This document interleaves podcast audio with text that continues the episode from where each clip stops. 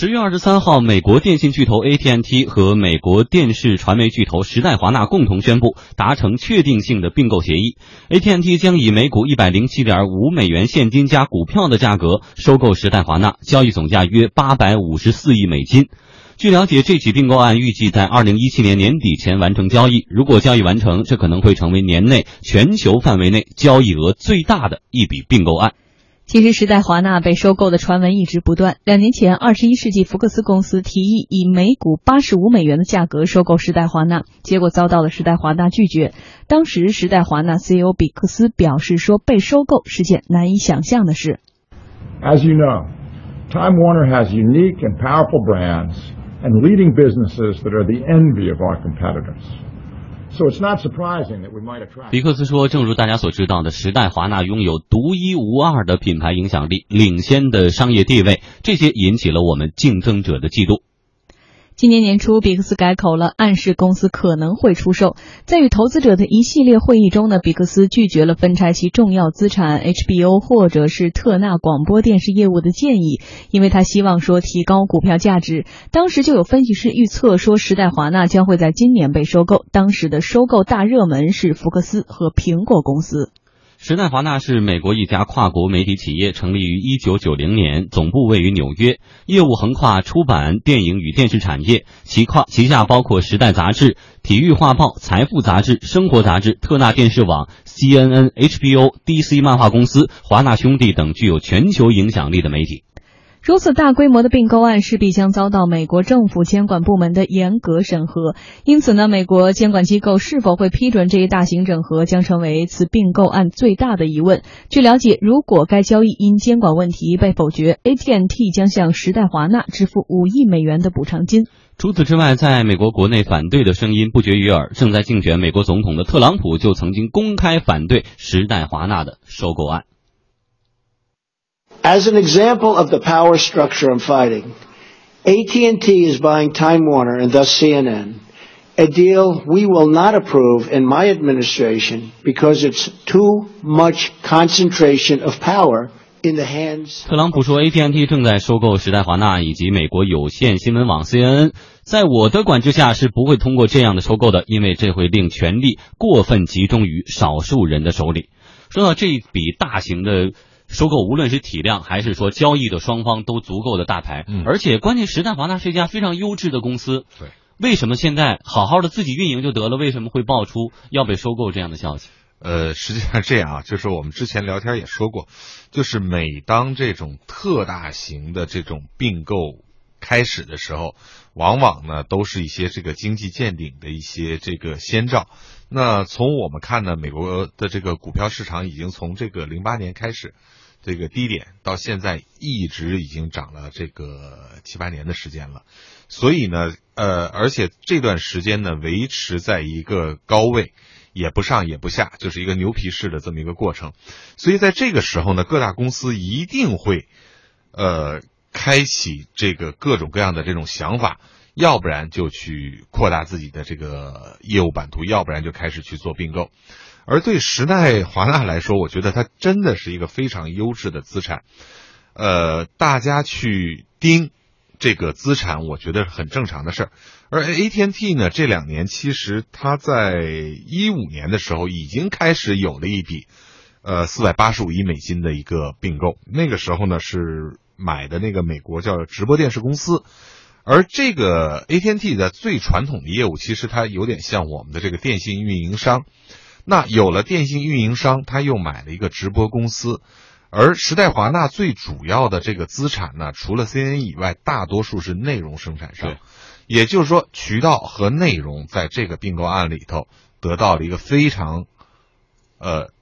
有可能是非常好的一个结合。这个时候呢，就会带来很多很多的这种想象空间。嗯，但反过来说呢，对 AT&T 来说，这也是承担了一个巨大的一个风险。因为本身现在 AT&T 它的市值也就是不到两千亿的一个市值，而现在的加上如果加上这笔收购，它整个的这个负债可能将近一千八百亿，也就是说它是利用了高杠杆再去做这个动作，而大家都知道高杠杆，如果你所有的业务都正常的往前去走，现金流都保持一个很好的一个状态，是一点问题也没有的。但是它的杠杆已经运用到这种程度了，那在现有的这个业务如果出现一些风吹草动，可能对它整个的业务影响会是非常大的。但现在好的呢，我觉得是，呃，至少就我们熟悉的时代华纳旗下的 CNN 的业务是不错的，尽管整个占这个。呃，时代华纳的这个市值并不高，只占了百分之几的一个市值。HBO 的业务是非常好的。现在这个它，呃，可能三周前刚刚推出来的那个叫《西部世界》这个片子，美剧，美剧已经创造了无数的记录了。就是他以前很多美剧的记录，已经都被这部新剧去打破了。嗯，所以很多人现在又关注，重新开始关注这个 HBO。嗯，所以这个。资产真的是好资产。简单来说，就是渠道需要内容，内容需要降低成本，然后他们俩一结合呢，反而在这样的一个可能资本不是特好、经济不是特好的时候，是一个特别好的一个有未来的有可能是一个，就是我们想象有可能是一个比较好的。尤其在美国，现在已经比较成熟的，愿意为优质的内容来付费。你像 AT&T 这种运营商，我老靠卖流量能卖多少钱呢？还不如把。内容囊括在自己的怀中哈，那么我们继续来关注这次顺理成章的牵手，我们把逻辑也理得比较顺了。那么对 AT&T 来说，这家传统的电信运营商将在激烈的移动互联网变革当中面临着业务转型的压力，急需寻求新的业绩增长点。而对于时代华纳来说，作为一家相对纯粹的内容提供方，也需要找一棵大树来维持内容生产的高成本，以及应对收入结构单一、行业趋势变化带来的业绩不确定性。在收购消息。推动下，周五时代华纳股价大涨百分之七点八。一位娱乐行业的证券分析师透露说，目前啊，很多投资机构都正正在积极的买入时代华纳股票。它是有很多不同的呃这个呃企业联合在一起的，比方说 HBO 也是它的，呃华纳 Brothers 也是它的。华纳兄弟啊，还有呃，包括很多的电视台都是他的，有线电视台都是他的。那么呃，在呃娱乐呢，或者说是传媒呢，在中国 A 国是一个比较高估值的一个板块，但是在美国却是一个比较低估值、比较一个呃平稳的呃非洲系性的板块。所以说，这是我比较看好它的一个原因。不光是我看好它，而且有很呃很多的投资者最近也看好它。它那么我们知道，美国有一个非常著名的投资人叫卡尔·阿肯。啊，这个这个投资人呢是专门找那些大型公司，呃，经营不是特别好的公司，但是估值也很低的公司。让这个公司呢叫分拆或者出售。这个人呢也进入了这家，呃，买正在买入时代华纳，他要干嘛呢？要分拆这家公司，把它拆碎。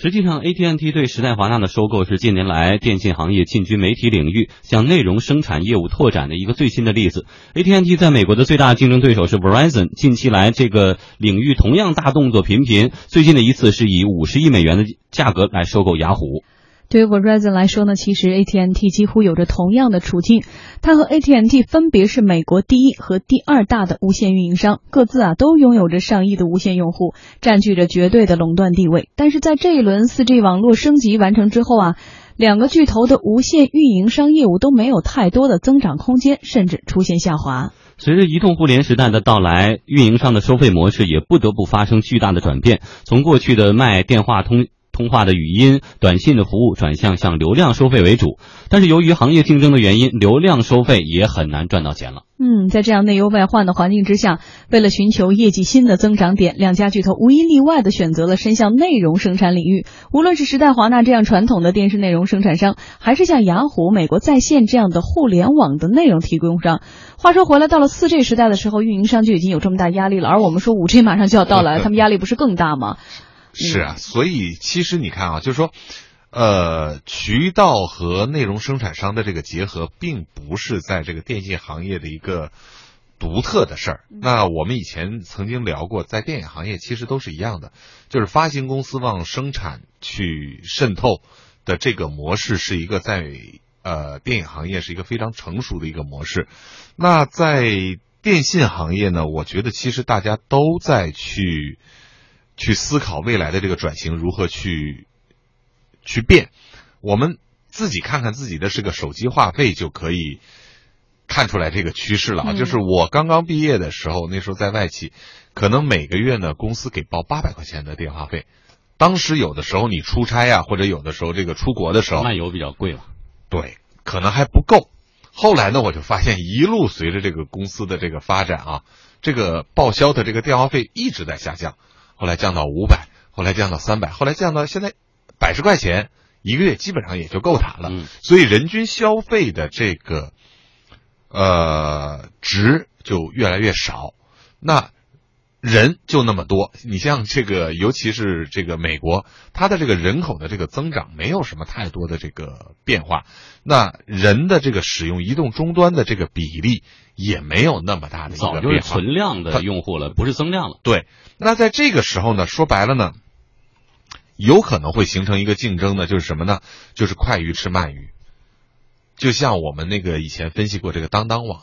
当当呢说我固守图书的这一块阵营，我不去往百货这个去渗透，我只要把图书做好了就好了。好，你是把图书做好了，但是其他的电商整个的体量跟你已经不在一个数量级的时候，就有可能会对你有一个非常大的一个倾压。嗯，而电信公司呢，虽虽然现在聚焦于说这两个巨头，但是小型的这个运营商也是有的，所以这个时候会产生什么样的变化？每一家其实它都有自己的紧张。嗯，好，谢谢红宇。公司发布会。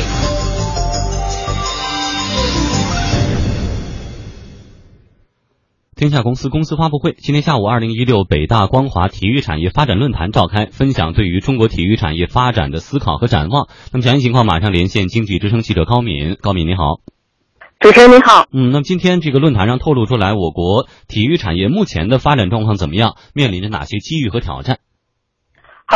中国的这个体育产业啊，可以说还处于刚刚起步的这个阶段。之前呢，国务院关于加快发展体育产业、促进体育消费的若干意见下发，把全民健身是上升到了国家战略的高度，把体育产业呢从整个国家全局部部署当中作为很重要的一个内容提了出来，而且呢，把体育消费也是作为调结构、转方式、稳增长、惠民生的一个重要内容。也正因此，中国奥委会副主席冯建中在今天的论坛上提到，中国体育产业发展要走大众之路，也就是说啊，要高中低端的产业周全的考虑各个层次的产业产品呢衔接有序。国家发改委国际合作中心体育产业办公室主任张威认为啊，现在是体育新消费的时代，体育人群全覆盖，消费更加看重品质，注重情感的交流，而且呢追求便捷。比如说啊，大家更多的在呃网络购买这个体育赛事的门票或者是体育用品，这样的情况越来越多。当然了，现在这个发展的过程当中啊，还是面临很多的不足，包括几个方面，比如说政策执行落实困难，体育产业结构不平衡。一直以来呢，都是体育用品业的占比很高，而其他这个产业啊比值很低。再比如呢，资源国有化导致缺乏公平竞争的环境，一些行业标准缺失，公共体育设施上啊也存在盲目建设大型体育场馆等问题。还有很关键的一个啊，就是高素质的体育产业人才不足，这些也是未来要着力解决的问题。主持人。嗯，另外呢，针对这些不足和这些优势，目前关于体育产业的投资和商机，与会的嘉宾有哪些精彩的观点？嗯，首先是中奥集团总裁、中国体育馆协会副会长刘亚群啊，他在过去的十几年呢，其实都是体育服务类的产业领域里工作。那他在今天的论坛上表示呢，不管从需求、从政策、从投资，我们都可以看得见啊，体育产业未来的空间是非常大的。那他比较强调的呢，是在国家层面的指导意见之后啊，我们还需要有更多的、更全面的配套政策和具体的实施办法。比如说，针对今后所有这个住宅小区在建设上，人均室内体育面积不低于零点一平方米，室外面积不低于零点三平方米这样的规定啊，还没有实质性的这种落地。比如说，在这个体育产业的投资上呢，还要更好的采取一些措施，鼓励社会资本更多的参与。体育产业的投资啊，近年来是非常热。不过呢，国家游泳中心，也就是水立方的总经理杨奇勇坦言啊，像他所呃在的这个领域场馆啊，因为它是上下游延伸的，回收周期呢会比较长，风险呢也就相对比较大。那像水立方当时是投资十个亿啊。那目前呢，只是每年能够贡献大概几百万的收入而已。那水立方最近呢，在做一个一万平米的地下冰场，这个冰场的回收周期呢，他们算了一下，大概要二十三年。所以说呢，这个体育产业啊是需要很大耐心的一个产业。对于这一点呢，中信建投投行部董事总经理李旭东也很认同。他说，体育产业的发展还是需要很长的时间。比如说，我们的转播权转播权的经营运作才刚刚开放，那现在像中超这么大的 IP 呢，运作的效果也都不是很明显，更别说一些小的项目啊。所以呢，他也表示，中国体育产业的发展还需要时间去树立核心的资源品牌，要走的路呢还很长。主持人，好，谢谢高敏带来的介绍。